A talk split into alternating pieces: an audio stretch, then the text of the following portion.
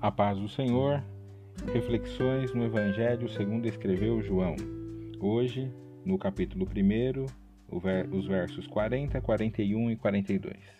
O 40 diz assim: Era André, irmão de Simão Pedro, um dos dois que ouviram aquilo de João e o haviam seguido.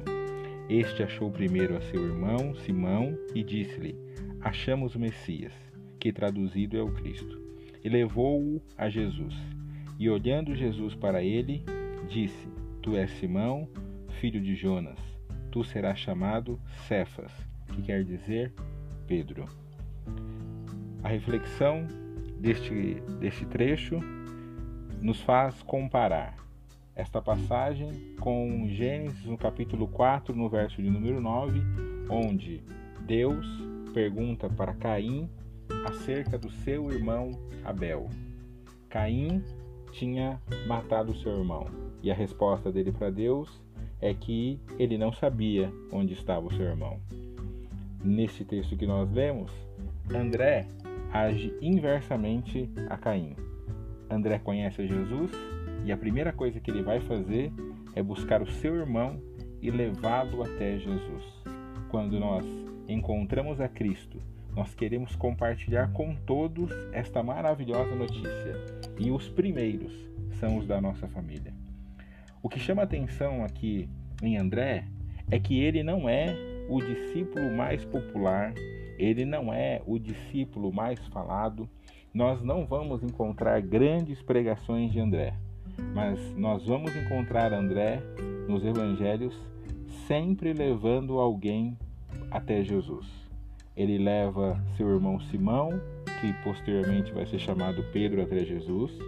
Nós vamos encontrar André é, levando o menino até Jesus, um menino que tinha alguns pães e alguns peixes, em João 6. Nós vamos encontrar André levando os gregos, em João 12, do 20 ao 22, até Jesus.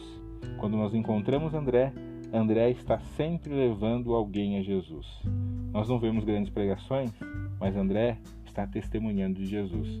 E por que ele está testemunhando? Porque é exatamente isso que ele faz com Pedro. Ele diz: Encontramos o Messias. Ele testemunha aquela que era a esperança de quatro mil anos a chegada do Messias. E ele dá esse testemunho para Pedro. E o que Pedro faz? Pedro vai conferir se o testemunho dele é verdadeiro. E aqui tem algo muito importante também. André não foi um dos maiores, mas ele levou um dos maiores discípulos que Jesus teve. Um, das, um daqueles que Jesus usaria muito na igreja primitiva. Pedro. Nós temos que levar todas as pessoas até Jesus. Nós não temos que nos preocupar se elas quem serão elas e como Deus vai usá-las. Mas nós precisamos ter a consciência de que nós achamos que podemos estar fazendo muito pouco, levando pessoas que talvez aos olhos da sociedade não têm valor algum.